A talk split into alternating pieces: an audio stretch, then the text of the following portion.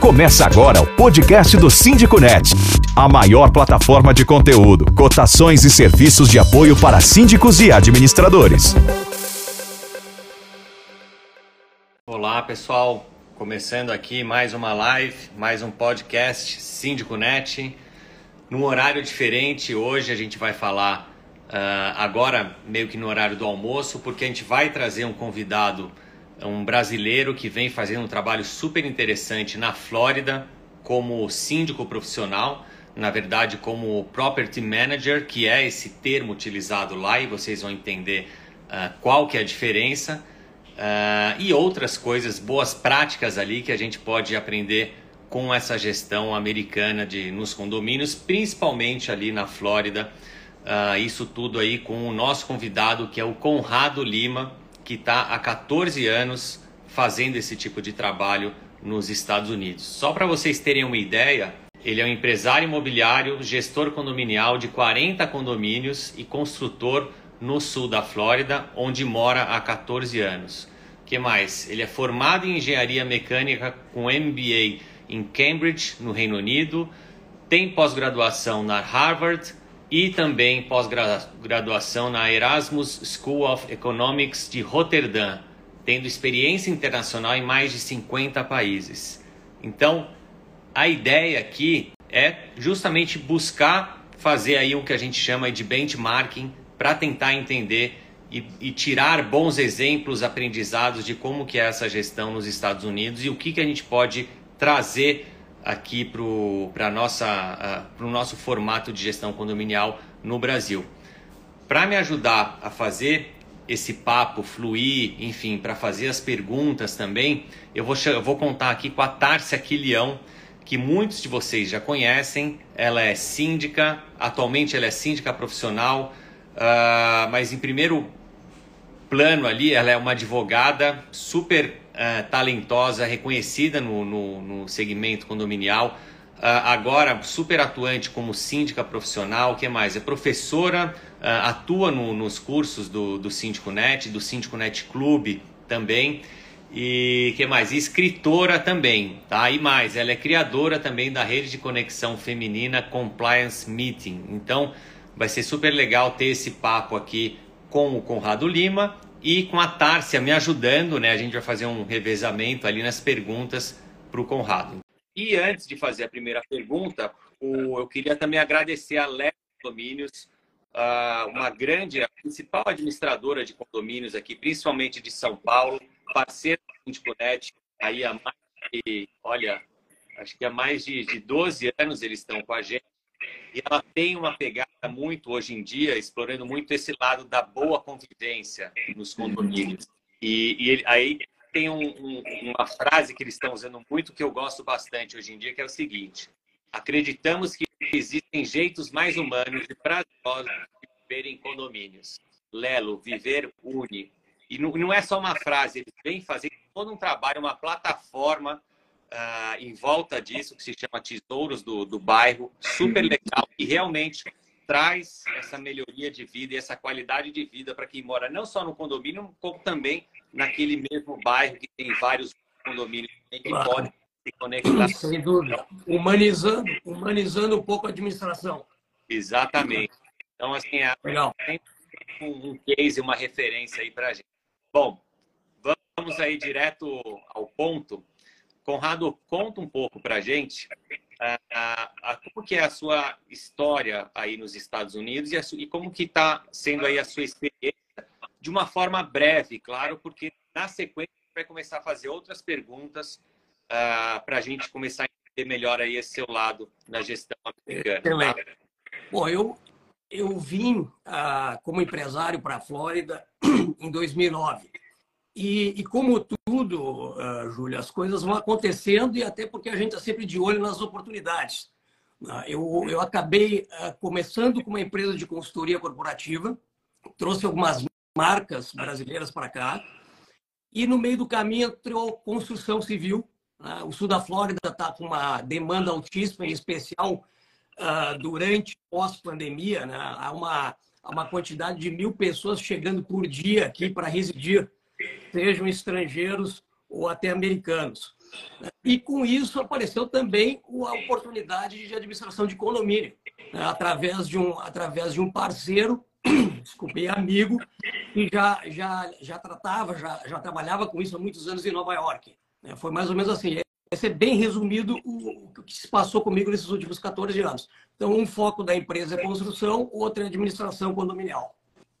Tá, Jorge. E seu parceiro é brasileiro ou é americano? Ele é mais americano que brasileiro, mas nasceu, nasceu em Curitiba e está aqui há 46 anos. Né? Veio para cá beber. Fala um pouco de português. Uhum.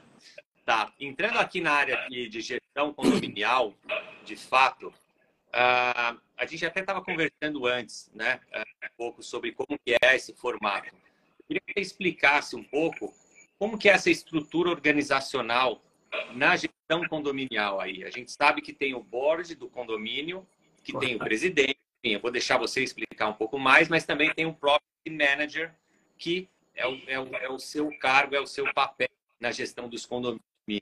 Conta para a gente é, como que funciona a estrutura organizacional. Bom, dentro do edifício não é muito diferente do que é no Brasil. Como tu falaste, tem o board, tem o presidente, e o board escolhe uma, uma empresa para fazer a administração geral de tudo, seja ela financeira, manutenção e etc. É aí onde eu entro. É uma empresa de property management. O que tem de, de pelo menos que eu não tenha visto no Brasil, é uma exigência, inclusive por lei, de que todo edifício tenha um engenheiro.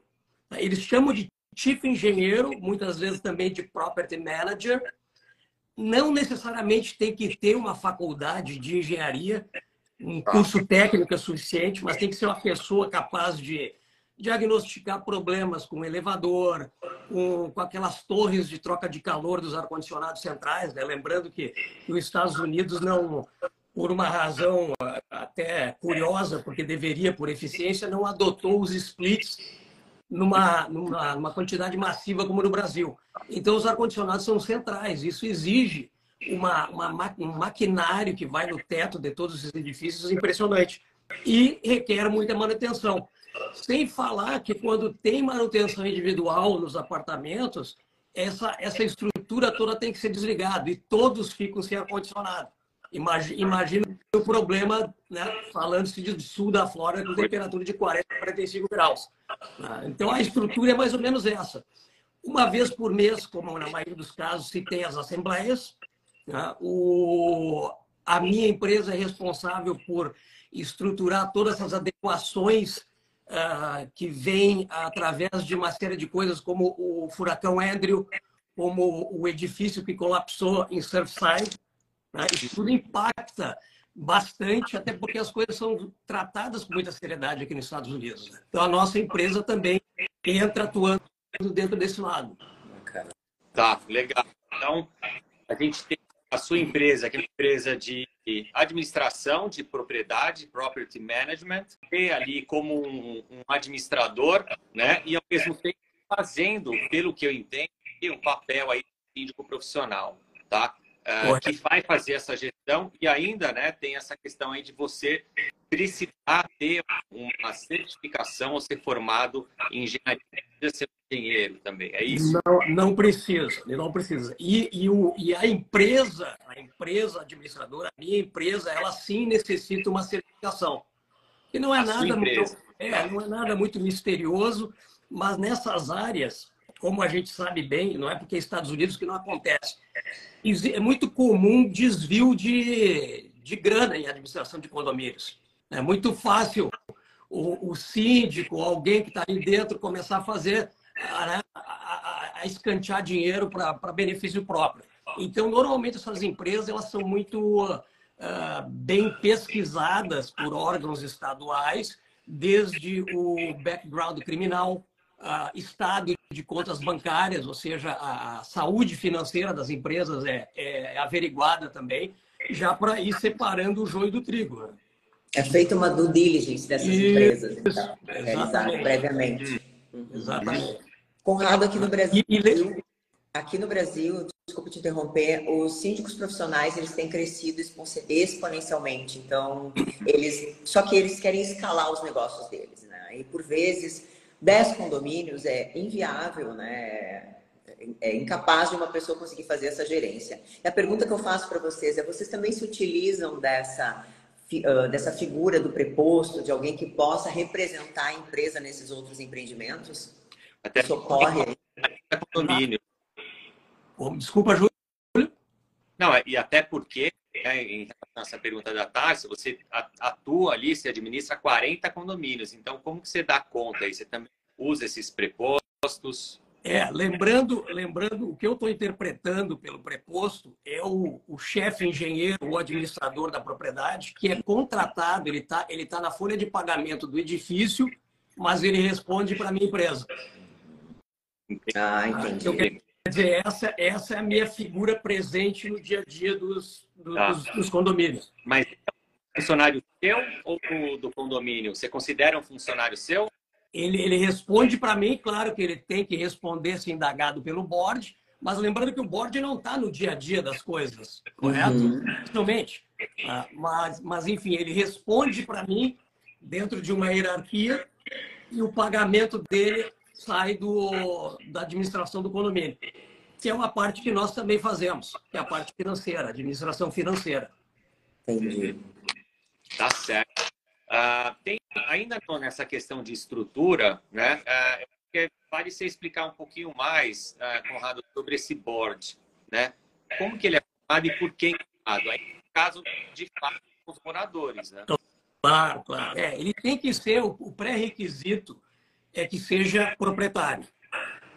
Normalmente, normalmente, eu acho que isso aí também é, é comum, pelo menos dentro dos condomínios que a gente trabalha é muito comum. Normalmente são pessoas de terceira idade e já estão num ritmo de aposentados e gostam de ter uma outra função. O, perfil de todos é, é, é, muito similar. Assim. Eu sempre tenho um que é, que é, o, que é o mais organizado, mais cabeça militar, tem o mais brigão, tem o, o mais simpático que acaba ocupando aquele papel de falar com todo mundo. Tá? E, mas normalmente, assim, pessoas de 60 anos ou mais são os que administram. Tá. Legal. E aí, nesse caso, ele é o presidente desse corpo diretivo, vamos dizer board. Que normal, normalmente são de 6 a 10 pessoas que entre eles elegem um presidente. Tá. tá. E essas outras seis ou dez pessoas são também moradores são vistos ali, provavelmente aqui, fazendo comparar, uma comparação com o Brasil, como talvez os conselheiros ali que ajudam Exatamente. O papel de conselheiro seria o melhor, a melhor palavra. Uhum. Tá, ótimo. Uh, olha, agora tem um ponto que eu acho que é legal a gente entrar e que está pegando muito aqui no, no Brasil, que é justamente a questão da saúde mental e aí, até porque, né, a Tárcia também vai trazer aqui alguns pontos e vai, né, tem algumas perguntas sobre stalking e sobre gestão de conflito. Uhum. O ah, que, que acontece? Aqui no, no Brasil, principalmente nesse momento pós-demanda, ah. a, a vida ficou muito mais intensa dentro dos condomínios.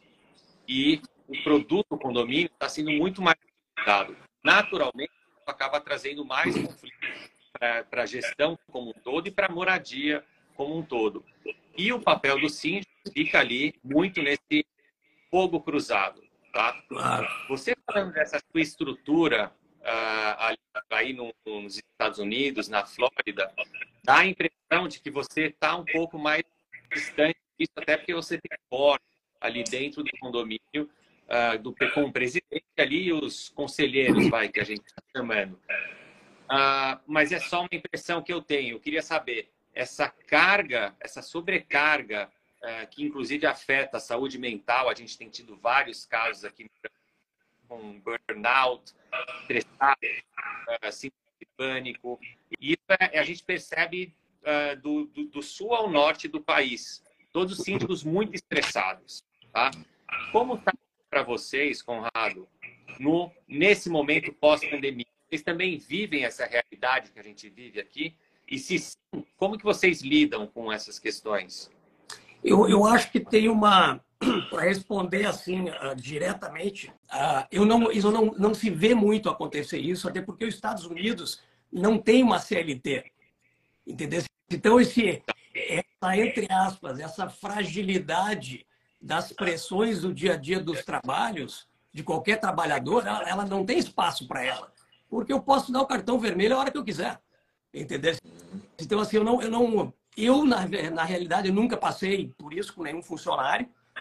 Não, não, não escutei. Agora, que é fato que a pandemia ela, ela revelou um pouco da neurose de cada ser humano naqueles, ah, naqueles anos. É, é uma, é Potencializou, uma né? Potencializou. É, não, não tem jeito. Por exemplo, a gente tem alguns edifícios, não são todos, que eles têm portais, uma espécie de sistemas para para fazer não só a gestão financeira, mas também para registro de, de reclamações. Uhum. O que se percebeu nesses dois anos foram um aumento grande de pequenos conflitos. Tá? Por exemplo, o pessoal ah, estacionando em lugar errado, usando a piscina fora da hora, ah, reclamação com o cachorro do fulano, do Beltrano. Ah, existe, existe aqui a figura do, do ESA, que é o Emotional. Como é que é? Emotional Support Animal. Pode ser um gato, pode ser um cachorro. Ele não pode nem ser chamado de cachorro ou de gato. Ah, mas a, o, o edifício, o board tem condições e é dever dele exigir que o proprietário justifique por que ele precisa disso. Ou com uhum. atestado médico, ou com, enfim, com alguma coisa que defina-o como psicologicamente em necessidade daquilo ali, quando não é permitido animais. Então, esse tipo de, de picuinhas, vamos chamar assim, durante esses dois anos aconteceu bastante. E é, Mas... e é, e é canalizado por, por nós também. É isso que eu ia falar. Isso chega a vocês? Então... Chega. Quando, quando tem o sistema, chega. Eu diria 30% deles tem. E quando não é pelo sistema, é a mensagem. Lembrando que o americano não usa muito o WhatsApp porque a, a mensagem nunca foi uma coisa cobrada aqui nos Estados Unidos. Uhum. É, o WhatsApp e... não é. E... Acho que isso daí é uma vantagem que você tem aí, mas é lógico, vocês usam outro uh, meio de grupo de mensagem.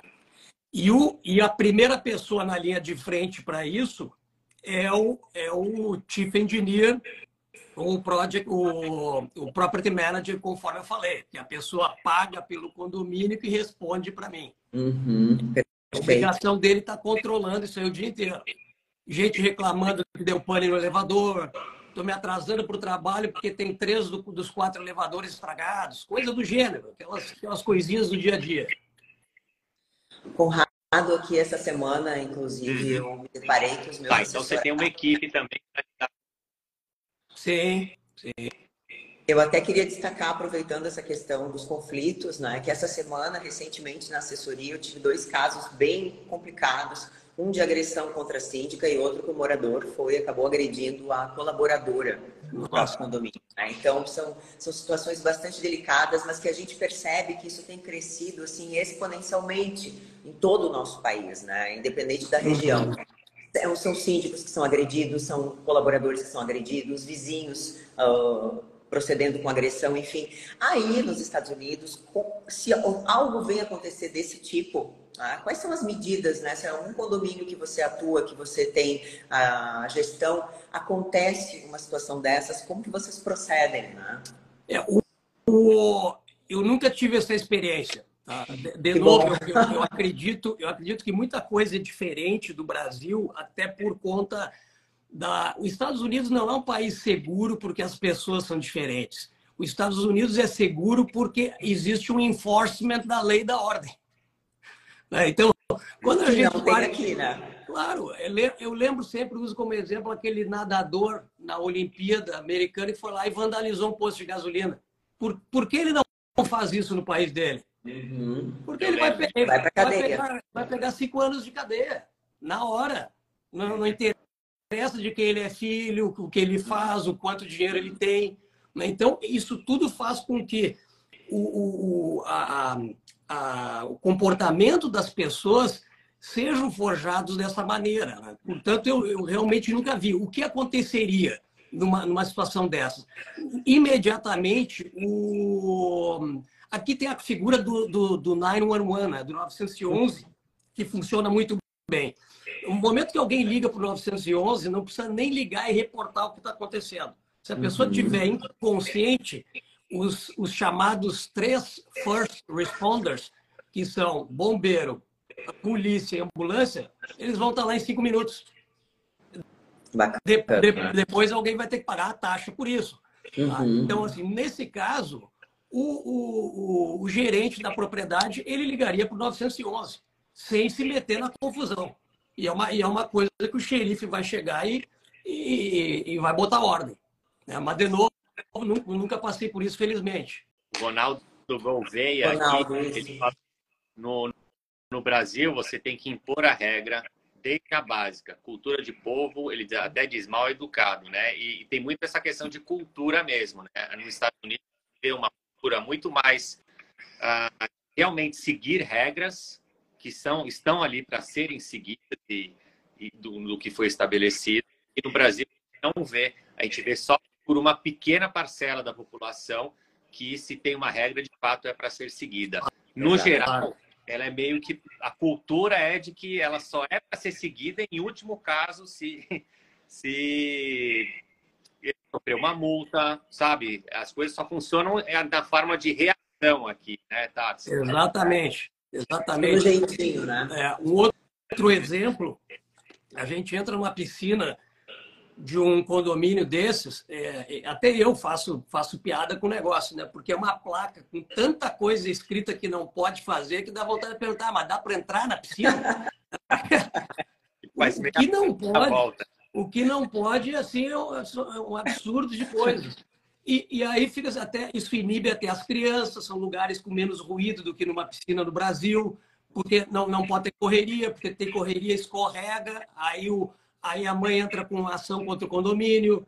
Né? E, e, outra, outra coisa interessante de mencionar, que eu não, não, nunca vi aí no Brasil, é, é, condomínios aqui com, sei lá, a partir de 100, cento e poucos uh, uh, apartamentos, eles têm guardas circulando permanentemente, no mínimo três, três ou quatro, o tempo todo. O sujeito, do próprio condomínio do, ou da, da, do, da região? Do, do, condomínio, aquelas empresas de segurança que, o, que se contrata. Uhum. Eu não tenho nada a ver com isso, uhum. diretamente. Tá? Porque é uma terceirizada, é uma outra terceirizada. Né? Tem a ver com o pagamento deles. Mas, por exemplo, isso aí traz uma, uma ordem também muito interessante, que, por exemplo, a pessoa vai lá para o gym, lá para a academia treinar, Seguido, eles estão entrando lá assim, quero, quero ter o, a tua identificação como, como morador ou como visitante que pode usar. Uhum. Na piscina, tem um, tem um talibanzinho mal educado pelos pais ali fazendo, fazendo arte. Tá? Ele, ele vai lá, quem é o pai, quem é o responsável, né? para segurar isso aí. Então, as coisas acabam funcionando, funcionando muito organizadamente por conta disso. Uhum. Outra coisa, agora me vem, me vem coisas assim que tornam o cenário totalmente diferente do Brasil.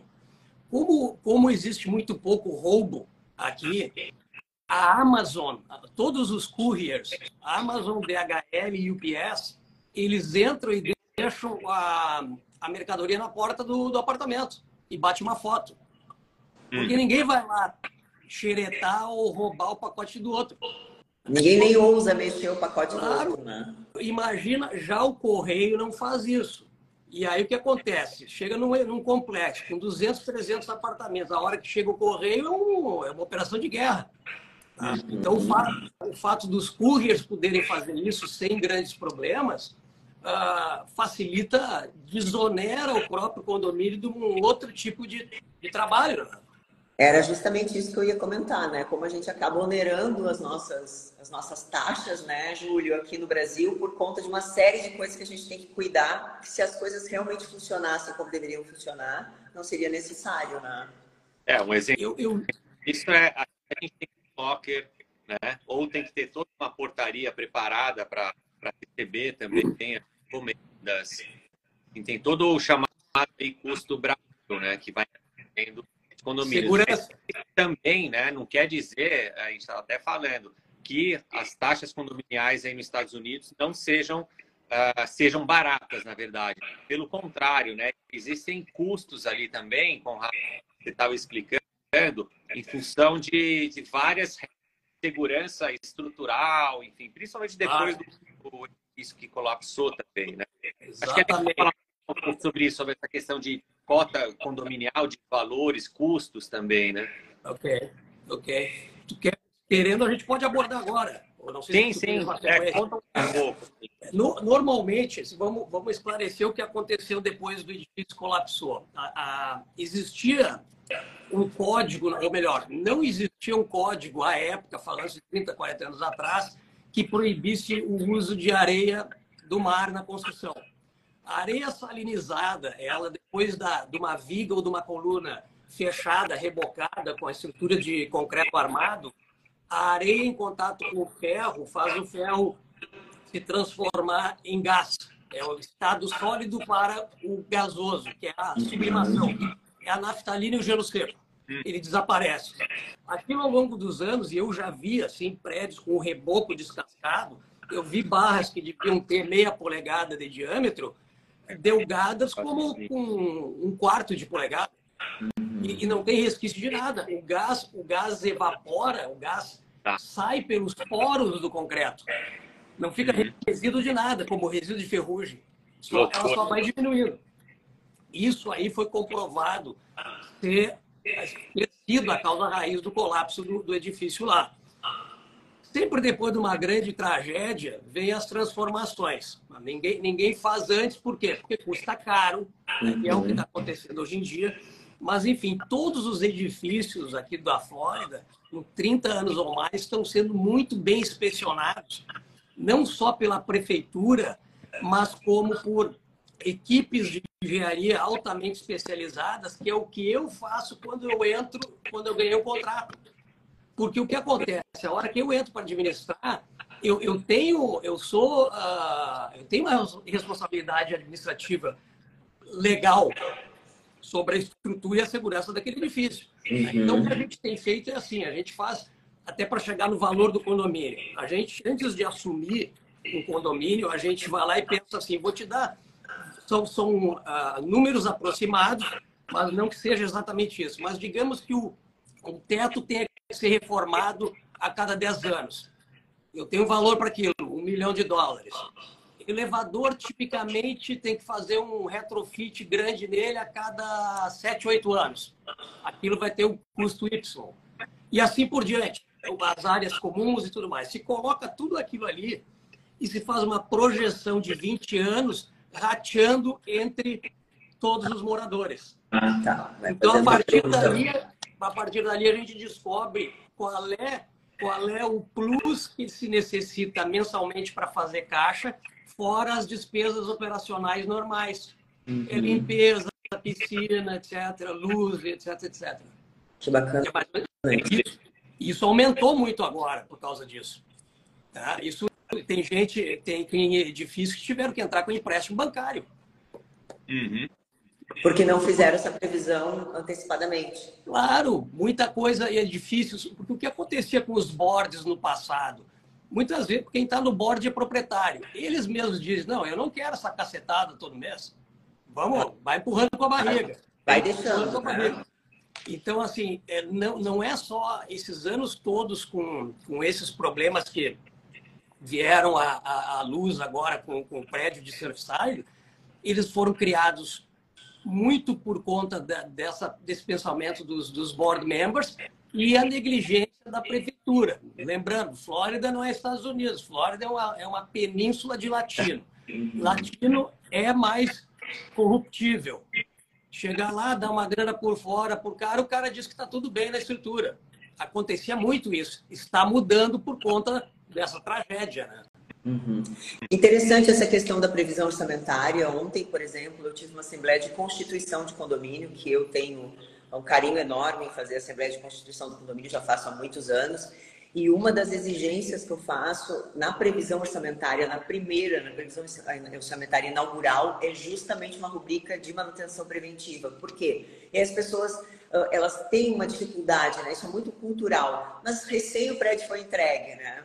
Nossa, o prédio é novo, para que a gente vai gastar o, o, valor já de manutenção preventiva? Pô, porque esse prédio vai ter uma, uma vida, daqui a pouco ele precisa fazer uma pintura, uma lavação, é necessário essas manutenções anuais.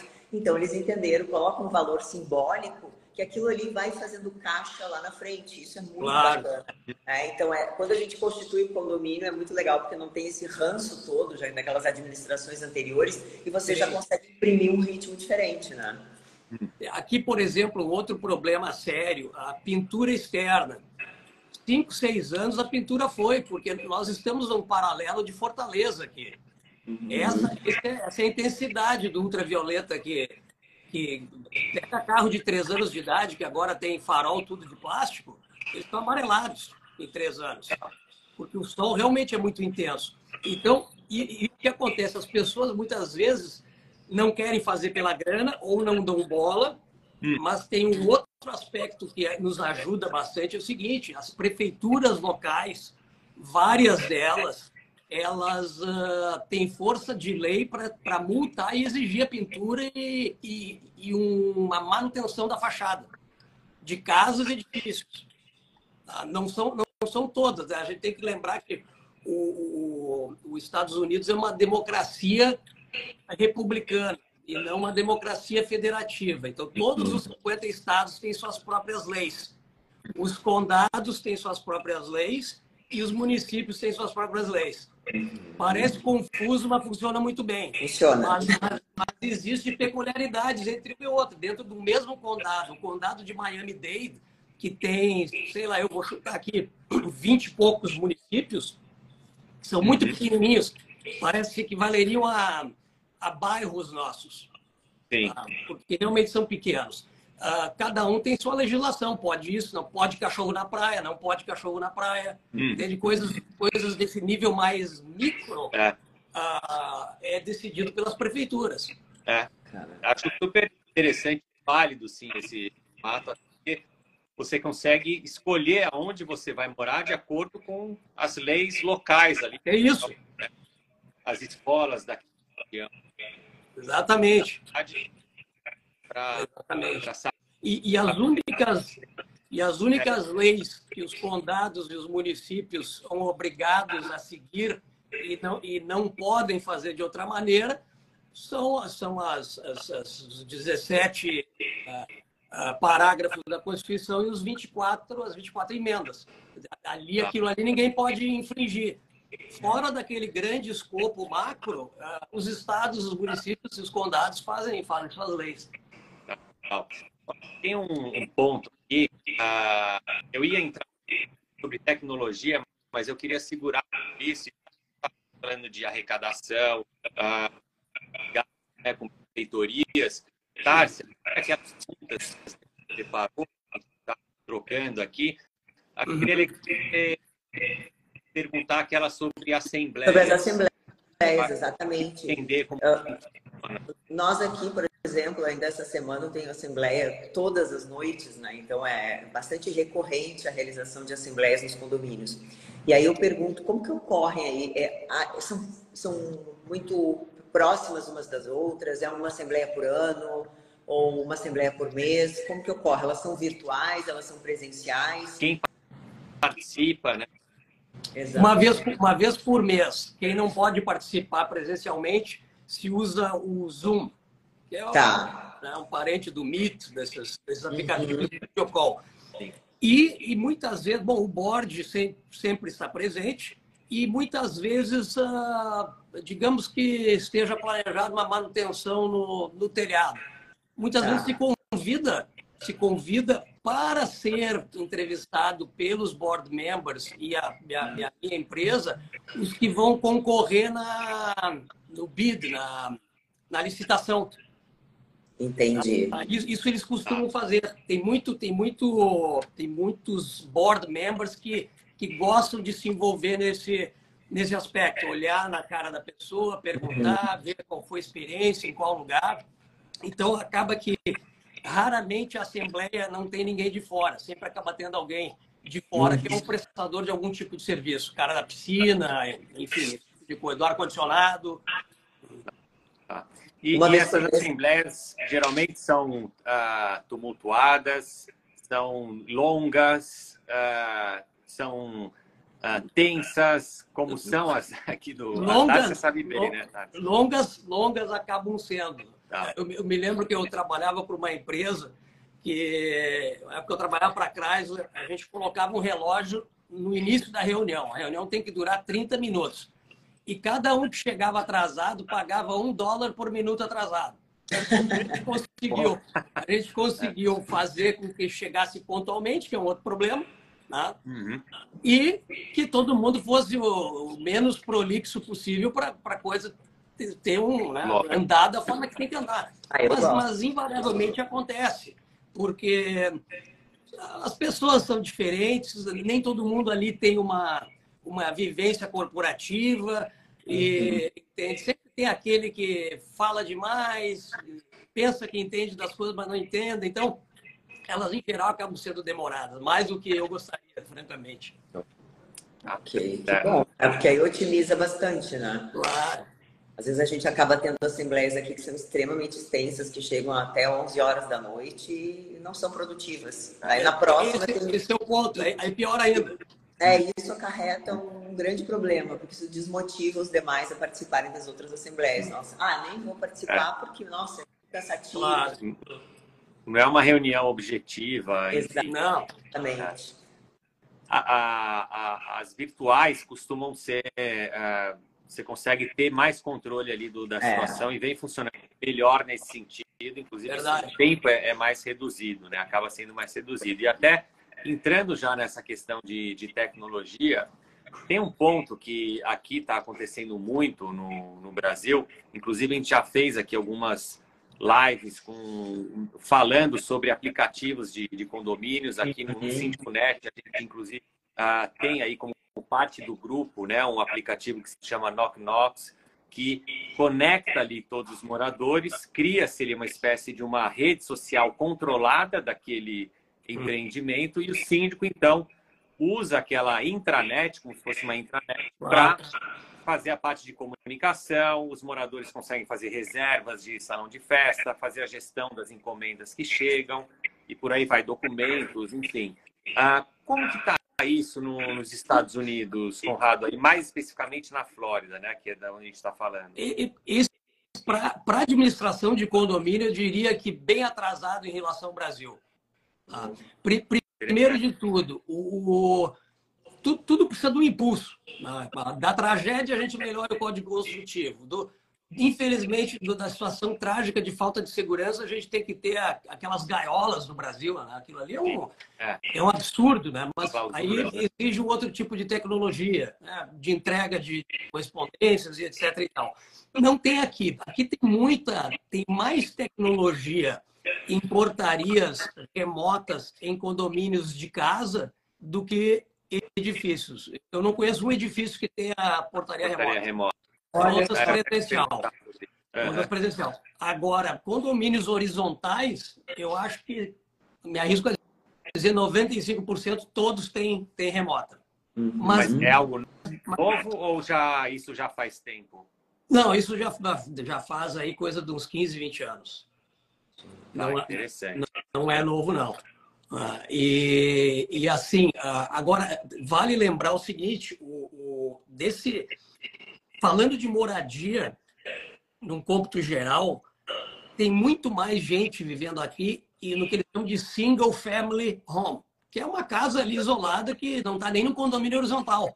Ah, a gente está falando de uma situação particular no sul da Flórida que teve uma explosão em compra de apartamentos por parte de latino-americanos, de russos, chineses, e vieram para cá. Né? Então, isso faz da, do sul da Flórida um, um lugar hoje com uma, com uma mesma demanda para edifícios que Nova York. Né? Sem falar que Nova York está em decadência. Uhum. Então, a gente, a gente não pode comparar a Flórida com o resto dos Estados Unidos, só para deixar claro isso. A gente vai lá para aquele.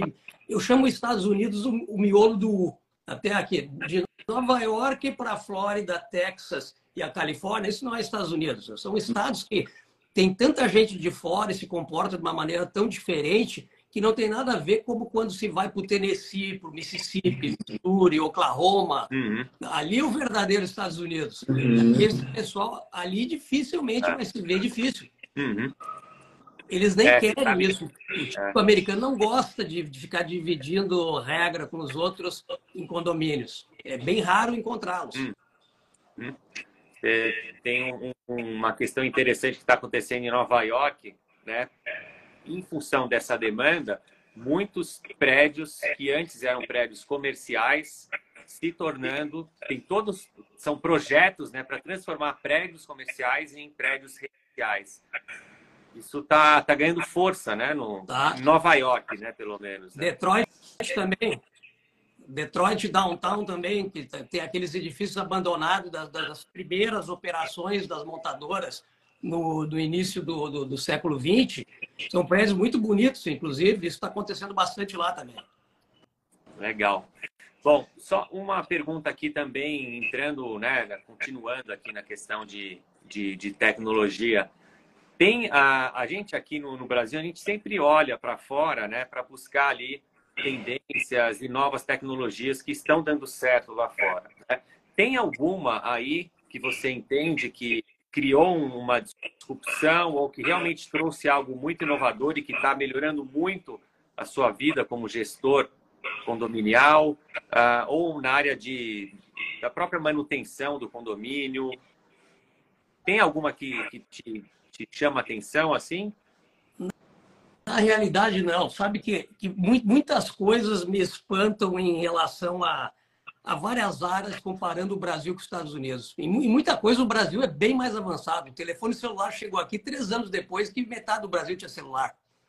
É, é, é curioso, né? Um país tão rico, com tanta evolução em tantas coisas, mas, no entanto, em algumas áreas não. Na, na realidade, nesse dia a dia de administração de condomínio, na realidade, nada, nada que seja vanguardista, sinceramente.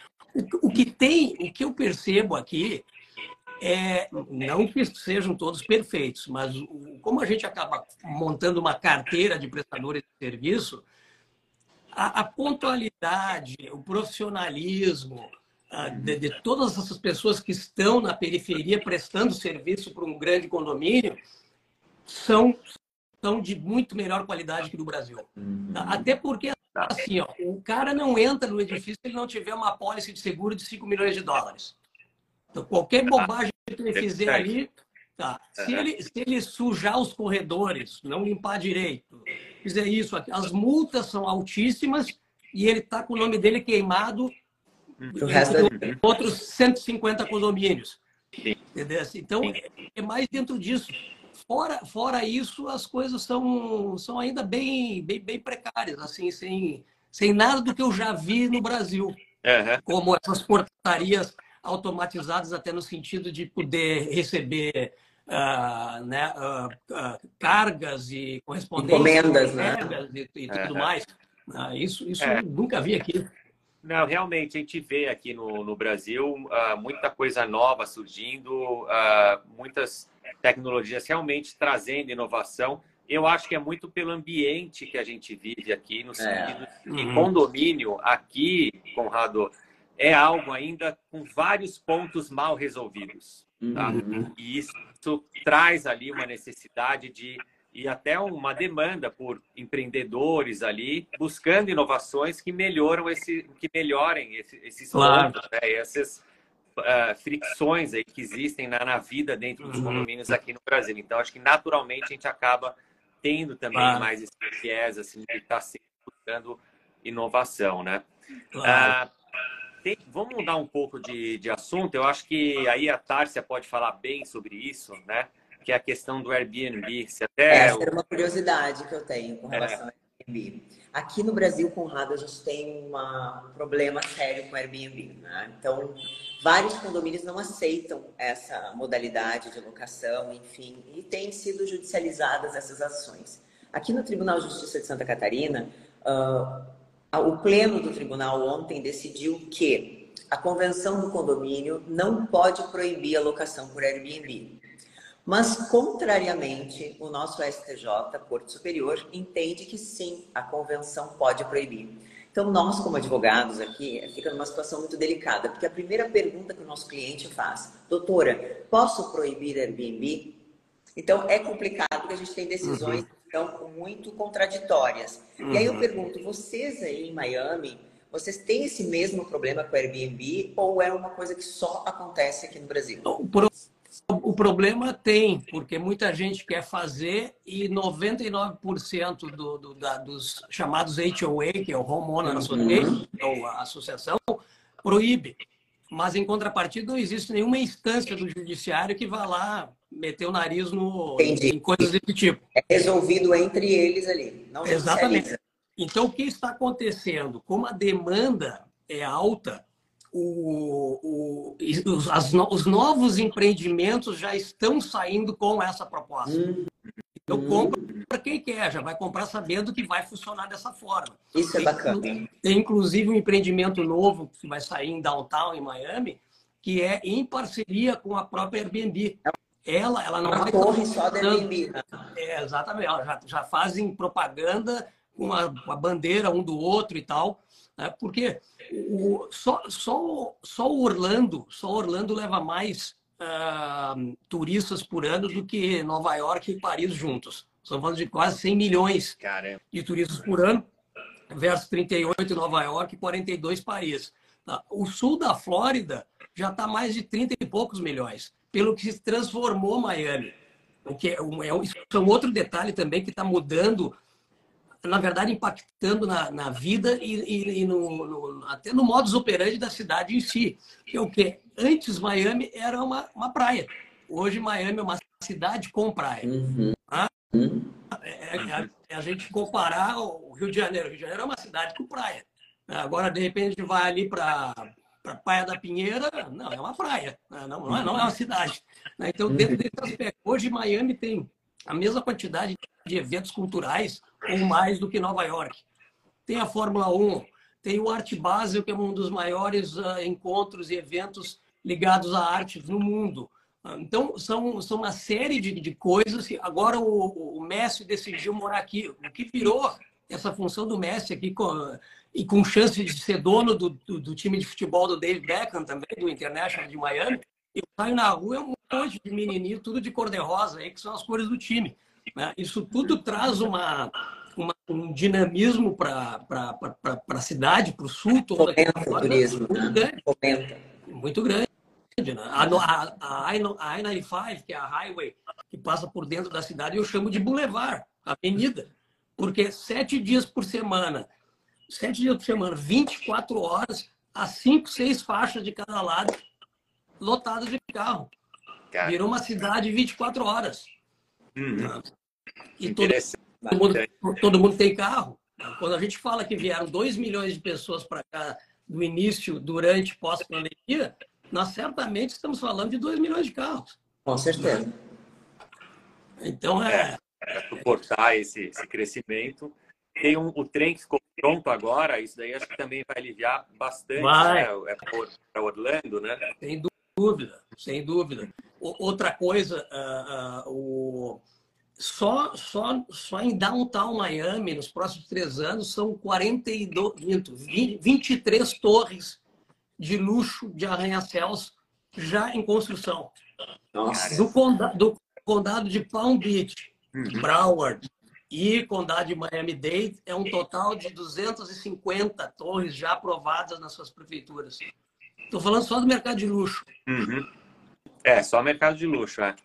Tem, e, e tem uh, construções pra, em todos os mercados, praticamente. Aí. Tem que ter, porque o que acontece? Quem vem para cá com dinheiro quer estar tá na água, quer estar tá perto do mar, quer estar tá num canal. Então, o, o, as pessoas que perderam o poder de compra, porque existe uma inflação, assim como existe um crescimento há, há quatro anos de 6%, Texas e Flórida, os únicos estados que não pararam de crescer durante a pandemia, o, o, essa outra massa ela vai sendo empurrada para o oeste.